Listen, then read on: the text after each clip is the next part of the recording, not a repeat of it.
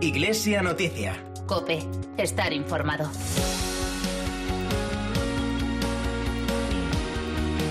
Muy buenos días, recibe el saludo de Nacho de Gamón en esta mañana de domingo 26 de julio de 2020. A esta hora llega, como cada semana, el tiempo para contarte los asuntos más destacados en la vida de la Iglesia en España y en el mundo. Eso será hasta las 9 de la mañana cuando llegará la Santa Misa transmitida desde Toledo. Este es el programa 1682 de Iglesia Noticia que hoy hacemos con Enrique Gómez en el control de sonido. Lo primero, los titulares que vienen con Celia Hernández.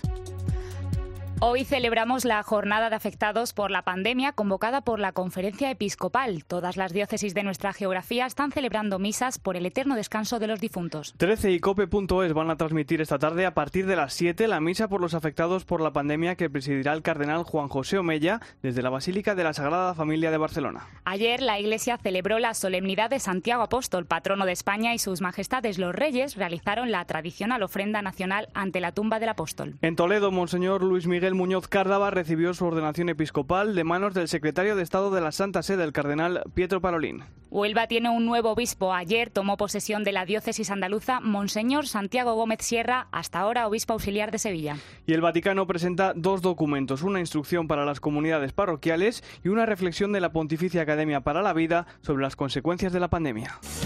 Iglesia Noticia. Cope, estar informado.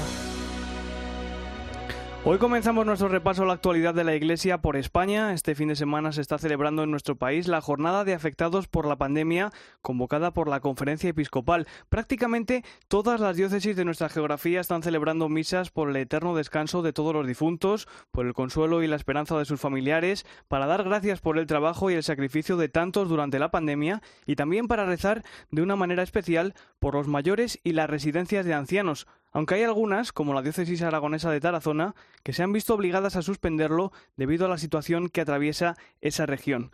Decía que es una jornada que se celebra en dos días con un especial significado. Ayer, solemnidad del apóstol Santiago, santo patrón de España, y hoy, solemnidad de San Joaquín y Santa Ana, padres de la Virgen María, y Día de los Abuelos, que como sabes es uno de los colectivos más golpeados por la pandemia. Por cierto, que una de esas misas, la de la Archidiócesis de Barcelona, va a ser transmitida esta tarde por 13 y cope.es. Será a partir de las 7 de la tarde y estará presidida por el cardenal Juan José Omella, arzobispo de Barcelona y presidente de la Conferencia Episcopal. Hemos vivido una experiencia donde se han entremezclado sentimientos de confusión, temor, fragilidad. Muchas personas han padecido esta enfermedad y desgraciadamente demasiadas han fallecido.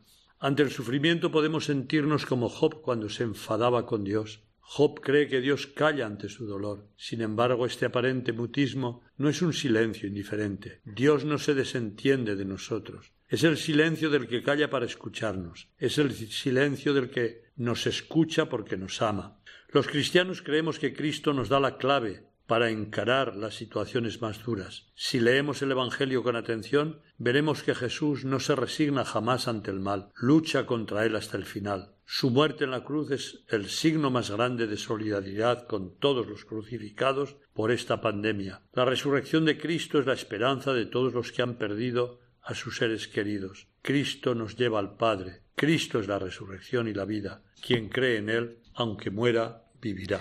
Te recuerdo, esta tarde 13 y COPE van a transmitir a partir de las 7 la misa por las víctimas de la pandemia que organiza la Archidiócesis de Barcelona. Ayer, como te decía, la iglesia que peregrina en España celebró la solemnidad de su patrón, Santiago Apóstol. Por segundo año consecutivo, debido a las obras de restauración de la catedral, de cara al año santo jacobeo que celebraremos en 2021, el arzobispo compostelano Monseñor Julián Barrio presidió la ceremonia en la iglesia del monasterio benedictino de San Martín Pinario. Una celebración que contó con la presencia de los reyes de España, Felipe y Leticia, por primera vez desde 2014, y en la que el monarca realizó personalmente la tradicional ofrenda nacional al apóstol. Desde Compen Santiago nos trae todos los detalles Íñigo Landa. Buenos días. Buenos días. Felipe VI se presentaba ante el apóstol en representación de un pueblo. Dijo que ha realizado grandes gestas a lo largo de la historia y que ha sabido superar las adversidades, aunque para las actuales apelaba a la unidad de Europa y de España, que ha sabido actuar al unísono en la lucha compartida contra la pandemia, siguiendo, según Felipe VI, el ejemplo del apóstol Santiago. Nada mejor que evocar al apóstol Santiago para entender esa necesidad dado que su memoria logró que una tierra considerada el fin del mundo se convirtiera en el principio de la unidad de España y de Europa. La gesta jacobea nos enseña que son las ideas de fraternidad y unidad las que mejor germinan en el espíritu de los pueblos, moviéndolos hacia grandes logros. El arzobispo de Santiago, Monseñor Julián Barrio, agradecía en su homilía la presencia de sus majestades y apelaba al apóstol Santiago en estos tiempos en los que, de nuevo, la epidemia genera dudas y miedos en la convivencia. Para superar esta pandemia y librarnos de otra no menos hiriente en la condición humana, como es una vida sin sentido, sin esperanza y sin amor. Monseñor Barrio terminaba su homilía pidiendo al apóstol por todas las víctimas de la pandemia, recordando también a las que dejó el terrible accidente del Albia en Angrois hace ahora siete años. Vamos a detenernos ahora en Toledo. Ayer, en la ciudad imperial, recibió la ordenación episcopal Monseñor Luis Miguel Muñoz Cárdava tras su nombramiento como nuncio apostólico en Sudán y Eritrea. El secretario de Estado de la Santa Sede, el cardenal Pietro Parolín, ejerció como consagrante principal en la ceremonia celebrada en la Catedral Primada. Nos vamos hasta allí, Cope Toledo Cristóbal Cabezas, buenos días. Buenos días. El cardenal don Pietro Parolín ha puesto el acento en que el nuncio no se representa a sí mismo, sino que es el sucesor de Pedro y nos explicaba además cuál va a ser la tarea fundamental de don Luis Miguel Muñoz Cárdava. Tu tarea será informar a la Santa Sede sobre las cuestiones más relevantes que atraviesan el tejido eclesial y toda la sociedad de los países a los que eres enviado. Además, se subrayaba que va a necesitar conservar la fe, fortalecer la esperanza y acrecentar la caridad, permaneciendo dócil a la escucha de la palabra de Dios. El nuevo nuncio apostólico en Sudán y Eritrea, segoviano de 54 años, se mostraba por su parte muy emocionado recordando a su madre Isabel, fallecida en 1992. A mi madre Isabel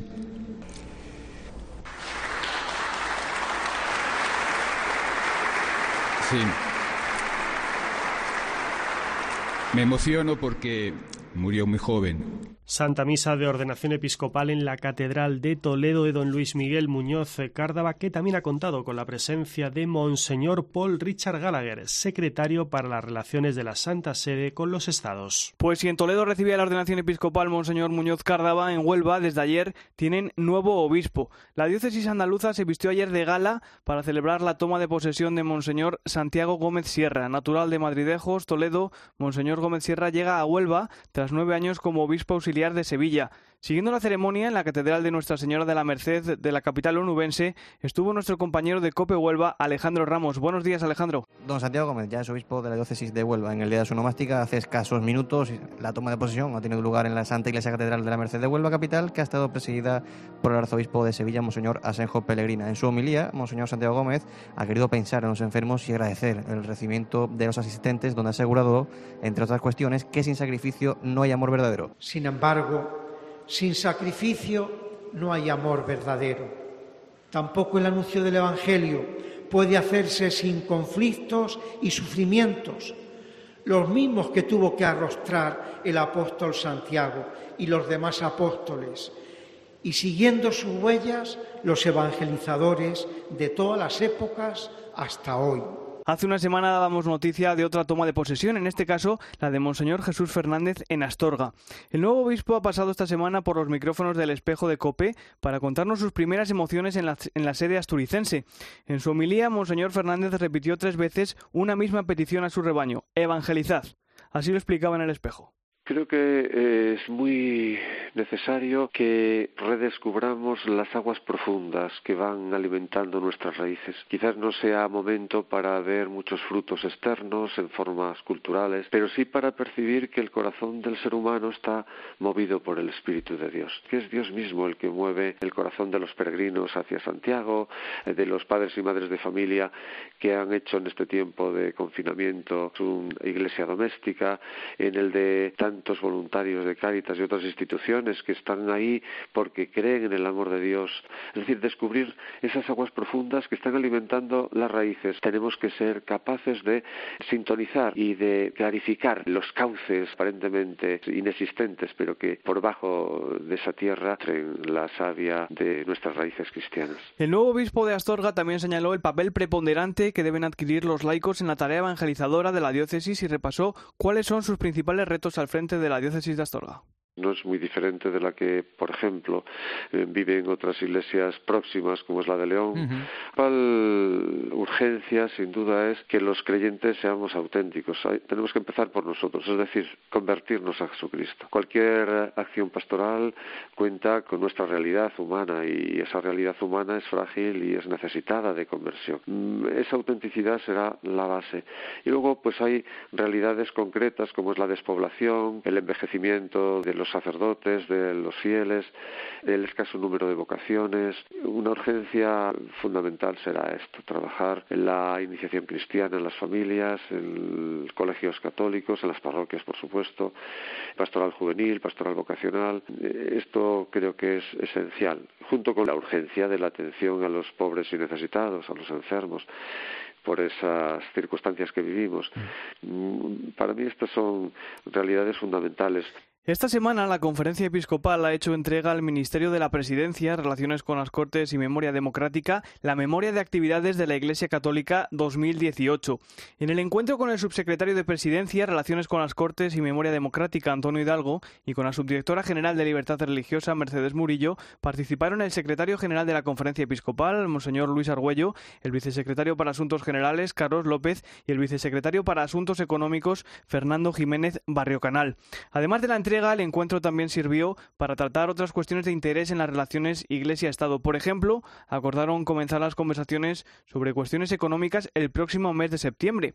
Además, los representantes de la Iglesia trasladaron a los del Gobierno la importancia de la necesaria libertad para la evangelización y la misión de la Iglesia, así como la preocupación por las cuestiones educativas y antropológicas. También hubo ocasión para compartir los puntos de vista en relación a las consecuencias sociales de la pandemia. Y precisamente precisamente con las consecuencias sociales de la pandemia se encuentra la labor que realiza Cáritas para ayudar a las personas que más lo necesitan en España y que se ha tenido que incrementar esa labor durante los últimos meses debido a la pandemia. El presidente de Cáritas Española, Manuel Bretón, ha participado en un encuentro organizado por Nueva Economía Forum donde ha reflexionado sobre el momento que vivimos. Javier González. Las peticiones de ayuda que recibe Cáritas se han incrementado notablemente en los últimos meses y desde la entidad siguen trabajando en paliar los efectos que ha tenido la crisis en los más vulnerables. El presidente de Cáritas Española, Manuel Bretón, insiste en el compromiso de Cáritas. Creemos en números generales que nuestro apoyo se ha triplicado en estos últimos meses. Quiere decirse que nuestra presencia va a estar en prácticamente como estaba hace tiempo, pero también con unas peculiaridades importantes después de lo que está, de lo que ha ocurrido y lo que hemos visto. Además, en el encuentro organizado por Nueva Economía Forum durante la mañana del viernes, Manuel Bretón invita a vivir esta situación de crisis con una triple actitud. Esta actitud, eh, como no cabe la menor duda, pues eh, mm, eh, va a ser la que la de afrontar estos esta difícil situación. Yo creo que, en palabras de, Pablo Dors, de hace unos días le oí en televisión, hablaba de, la triple actitud eh, de interioridad, solidaridad y esperanza. Caritas Española sigue trabajando para atender a todas las personas que lo necesitan, especialmente tras las grandes necesidades que deja la crisis de la COVID-19. Iglesia Noticia. COPE. Estar informado. Ahora es el momento de repasar la actualidad internacional en Iglesia Noticia y lo hacemos comenzando en el Vaticano. Esta semana, la Congregación para el Clero de la Santa Sede ha publicado una instrucción que lleva por título La conversión pastoral de la comunidad parroquial al servicio de la misión evangelizadora de la Iglesia. Es un documento que tiene como objetivo reorganizar las comunidades parroquiales, invitándolas a salir de sí mismas y reformándolas para adaptarse a las actuales exigencias de la evangelización. Corresponsal de COPE en el Vaticano, Eva Fernández, buenos días. Buenos días. Se trata de una interesante ayuda para revitalizar el potente foco de evangelización que suponen las parroquias, animándolas a redescubrir la trascendencia de la vida sacramental, invitarlas a no encerrarse en el propio entorno, a vivir la unidad y a no romper nunca el contacto con los pobres y necesitados. Y como en la Iglesia hay lugar para todos y todos pueden encontrar su lugar en el respeto de la vocación de cada uno, las parroquias se convierten en un foco prioritario necesario para reforzar la misión evangelizadora de la Iglesia. En la raíz de este documento, que no contiene novedades legislativas, se encuentra el deseo de fomentar la corresponsabilidad de los bautizados y promover una pastoral de cercanía y cooperación entre las parroquias. Para conseguirlo se necesita una renovación misionera y la conversión pastoral de las propias parroquias para que se encuentren siempre en salida con la contribución de todos los bautizados. A lo largo de once capítulos se ofrece una amplia reflexión que sirva de instrumento para motivar y poner en marcha procesos de renovación pastoral, evitando tanto la clericalización de los laicos como la secularización del clero o la conversión de las parroquias en meras agencias de servicio social. El texto recuerda que hace falta una renovación interior de cada persona porque se deben formar cristianos responsables y capaces de tomar conciencia de su papel en la Iglesia. Además, la Pontificia Academia para la Vida también ha publicado esta semana un documento titulado Humana Comunitas en la era de la pandemia, consideraciones intempestivas sobre el renacimiento de la vida. En él, la Santa Sede recuerda la necesidad de una, de una ética del riesgo, de la cooperación internacional y de la solidaridad para afrontar las consecuencias de la pandemia. Más detalles sobre ese texto, Eva. Sí, es una interesante reflexión sobre la crisis actual y sobre el futuro que espera un mundo transformado por el coronavirus. El documento anima a que se realice un esfuerzo mundial para que el acceso a una salud de calidad sea reconocido como un derecho humano universal. Asegura el texto que en la génesis de la pandemia también se encuentra la codicia y la explotación del planeta. El presidente de la Pontificia Academia para la Vida, Vincenzo Paglia, recuerda que todos estamos bajo la misma tormenta pero no en la misma barca. Las personas y grupos más débiles o más frágiles son los más violentamente afectados, por lo que es necesario que cambien todas las conciencias, la nuestra en primer lugar, ayudándonos unos a otros. El texto concluye invitando a una actitud de esperanza que va más allá de la resignación y de la nostalgia por el pasado. Es hora, se lee en el documento, de imaginar y poner en práctica un proyecto de convivencia humana que permita un futuro mejor para todos no olvidemos que junto a la publicación de este documento, el Vaticano está llamando a un alto el fuego global que permite hacer llegar la ayuda necesaria a las poblaciones que se enfrentan tanto a la guerra como a la pandemia. Pues precisamente sobre este documento de la Pontificia Academia para la Vida llega a esta hora el comentario desde Roma del colaborador de Iglesia Noticia, Antonio Pelayo. Buenos días, Antonio.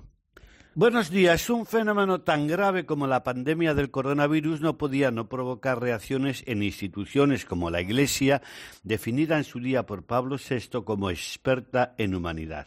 Francisco se ha referido a ella en diversas ocasiones e igualmente otros organismos eclesiales. Últimamente lo ha hecho la Pontificia Academia para la Vida con un documento titulado La comunidad humana en la era de la pandemia, consideraciones intempestivas sobre el renacimiento de la vida. Su presidente, el arzobispo Vincenzo Paglia, ha explicado que el adjetivo intempestivas ha sido usado como una provocación para indicar la urgencia de encontrar un pensamiento comunitario que aparentemente ya no está de moda, que ya no es actual. No podemos limitarnos, escribe, a discutir el precio de las mascarillas o la fecha de reapertura de las escuelas. Es una oportunidad para discutir mejores condiciones para guiar el mercado y la educación. El documento indica que en esta pandemia todos somos frágiles y estamos radicalmente marcados por la experiencia de la finitud de nuestra existencia. Hemos sido testigos, subraya, del rostro más trágico de la muerte. Algunos han experimentado la soledad de la separación, tanto física como espiritual, dejando a sus familias impotentes, incapaces de decirles adiós, sin ni siquiera poder proporcionar los actos de piedad básica, como por ejemplo un entierro adecuado. La pandemia es un desafío que pone a prueba la solidaridad internacional, porque si bien el COVID-19 no tiene fronteras, los países han cerrado sus fronteras, eso es importante porque el virus está aumentando las desigualdades e injusticias ya existentes y muchos países que carecen de recursos y servicios para hacer frente a la enfermedad dependen de la asistencia de la comunidad internacional. Estamos llamados, concluye, a una actitud de esperanza, sin caer en dos tentaciones, la resignación pasiva ante los acontecimientos y la nostalgia de un imposible retorno al pasado. Es hora de poner en práctica un proyecto de convivencia humana y solidaria que permita un futuro mejor para todos y para cada uno. Desde Roma les ha hablado Antonio Pelayo. Gracias, Antonio. El Papa Francisco está apurando sus últimos días de asueto antes de recuperar la actividad habitual en el mes de agosto. Esta semana, en una simpática estampa, se ha dejado ver por el aula Pablo VI visitando a los niños que participan en el campamento de verano para hijos de los empleados del Vaticano. Cuéntanos más, Eva. Fue una sorpresa en toda regla, aunque todo el mundo lo daba por sentado. Lo que no se podía imaginar ninguno de los pequeños que participaban en el campamento es que el Papa aparecería mientras estaban desayunando en el atrio del aula Pablo VI, que se ha convertido en un campo de juegos, ya que es el lugar donde realizan las actividades no deportivas del campamento. Sentado entre ellos, Francisco les preguntó si estaban contentos y les animó a hacerse nuevos amigos, porque insistía, quienes solo saben divertirse por sí mismos son egoístas. A los organizadores y voluntarios del campamento les felicitó por su trabajo y adelantó que dada la buena experiencia de este año podría repetirse. En esta misma semana también hemos conocido la preciosa carta que el Papa ha enviado a Álvaro, un joven malagueño de 15 años con discapacidad que ya es famoso en toda España por habernos hecho partícipes del tramo del Camino de Santiago que ha realizado junto a su padre durante el que rezó por todas las las víctimas del coronavirus y por el Papa Francisco. En la carta, el Papa le asegura que en medio de la pandemia que estamos viviendo, con su sinceridad, alegría y sencillez, ha logrado poner en marcha la esperanza de muchas personas, tanto en el camino como a través de las redes sociales. Con tu peregrinación, escribe el Papa, animaste a mucha gente a que no tuviera miedo y a recuperar la alegría, porque a lo largo del camino nunca vamos solos. El Señor siempre camina a nuestro lado. La carta concluye con una bendición, una invocación a Nuestra Señora del Carmen y una petición ya habitual en el Papa para que Álvaro no deje nunca de rezar por él.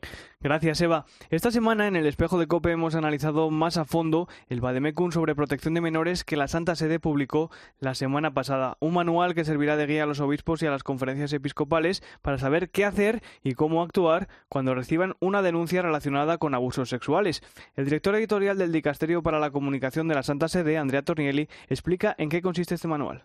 El Vademecum representa en una única, en un único librito, en un único documento, todo lo que se necesita hacer frente a, estos casos desde, desde, la primera noticia hasta el final del, del, proceso. Es decir, es una ayuda, un manual para los obispos, los superiores religiosos, que puedan actuar concordemente con las nuevas normas, las leyes, sin eh, buscarla de una, de otra parte, de otra parte, de otra parte, y al mismo tiempo el Bademecu no es, no es, no solo no contiene leyes y normas, sino también buenas prácticas, es decir, consejos de, muy prácticos que se han demostrado útiles y que ya la Congregación para la Doctrina de la Fe utiliza en tratar estos casos. Tornelli aclara que lo fundamental es que la actuación tenga el objetivo de defender la verdad. Actuar de una manera que, en primer lugar, la preocupación no sea la de defender el buen nombre de la Iglesia, sino de defender la verdad, es decir, eh, comprender bien cuál es la verdad de los hechos. Mañana lunes, la Asamblea Nacional Francesa podría aprobar una nueva ley de bioética, un proyecto que, entre otras cosas, abriría la puerta a la eutanasia y regularía el acceso a la fecundación para madres solteras y para parejas compuestas por dos mujeres. Los obispos galos se han pronunciado esta semana sobre esta ley, que consideran que no es ni bio ni ética, y han pedido a los parlamentarios que no la aprueben. Corresponsal en París, Asunción Serena, buenos días. Buenos días. El 27 de julio la Asamblea Nacional estudia en segunda lectura el proyecto de revisión de las leyes bioéticas de Francia, un texto que los obispos galos califican de injusto, desigual y peligroso para la humanidad. Monseñor Pierre Tornelas, presidente de la Comisión de Bioética de la Conferencia Episcopal, ha señalado la inquietud de la Iglesia ante los peligros que encierra este texto, que la Comisión Especial de la Asamblea ha retrabajado añadiendo medidas que lo agravan. Ornelas denuncia la medida estrella de este proyecto de ley, la apertura de la procreación médica asistida a las mujeres solas o parejas de mujeres. Dice que es una injusticia porque organiza deliberadamente la ausencia de filiación y nadie debería ser privado de un padre porque así lo diga una ley de la República. Añade además que el argumento de igualdad que avanzan los que militan por esta apertura no es de recibo, porque la igualdad solo puede aplicarse a situaciones idénticas y estima también injusto el pedir a los ciudadanos que financien a través de la seguridad social unas técnicas que no son cuidados sanitarios. Dognelas, que es obispo de Gen además, se pregunta por qué se está retrasando la mayor parte de las reformas importantes y sin embargo hay un interés especial en aprobar por la fuerza y aprovechando la discreción del verano una ley que afecta a la esencia misma de la humanidad. Y ello a pesar de que siete de cada diez franceses considera que este proyecto de ley debería ser suspendido o retirado para dar prioridad a la gestión de las consecuencias económicas y sociales de la COVID-19. Iglesia Noticia. Cope, estar informado. Escuelas Católicas se alegra de que el Congreso haya tumbado la iniciativa del Gobierno que pretendía dejar fuera del plan de reconstrucción a la escuela concertada. El secretario general de Escuelas Católicas, José María Alvira, explicaba en declaraciones a COPE que lo que no puede pretender el Gobierno es utilizar la pandemia para introducir elementos ideológicos. Nosotros estamos contentos con ese resultado por lo que supone de llamar la atención ¿no? al gobierno porque por esa postura que tenía discriminatoria, etcétera, ¿no? Eh, entonces, no estamos contentos porque se eh, suspendan las ayudas sociales, etcétera. Nosotros creemos que esas ayudas a otros sectores pues deben seguir adelante, que hay sectores necesitados. Pero lo que no puede hacer el gobierno o los partidos que sustentan al gobierno es aprovechar la, una situación como la pandemia para introducir elementos ideológicos como los que ha pretendido introducir. Y nos parece bien que el Congreso y la sociedad española en general se ha dado cuenta de que eso no puede ser. El secretario general de Escuelas Católicas considera que parte de la culpa de ser rechazado la propuesta del Gobierno viene de la campaña de oposición que desde el primer momento ha mostrado Escuelas Católicas. Bueno, la verdad es que nosotros desde el principio de que eh, bueno, en todo momento siempre hemos defendido, ¿sabes?, la libertad de enseñanza, el sistema de conciertos, que es mejorable, pero nos parece que es un buen sistema. Y nosotros, junto con otras organizaciones, también de padres, de titulares, de profesores, pues mm, eh, hemos estado atentos siempre a cómo se iban desarrollando los acontecimientos, en especial cómo se estaba preparando la nueva ley, la LONLOE, y ahí hemos sido todos suficientemente críticos, primero respecto al procedimiento que se estaba siguiendo para elaborar la, nueva ley, como respecto a algunos puntos del contenido de esa ley que nos parece que eran eh, contrarios a, la pluralidad de, opciones que, que exige una sociedad como la nuestra, ¿no? Pues llegamos así al final de esta edición del informativo Iglesia Noticia, el programa 1682 en este domingo 26 de julio de 2020. Te dejamos con la Santa Misa transmitida desde Toledo, pero antes la última hora de la actualidad en España y en el mundo. Hasta el próximo domingo te deseo una feliz semana. Un saludo de Nacho de Gamón.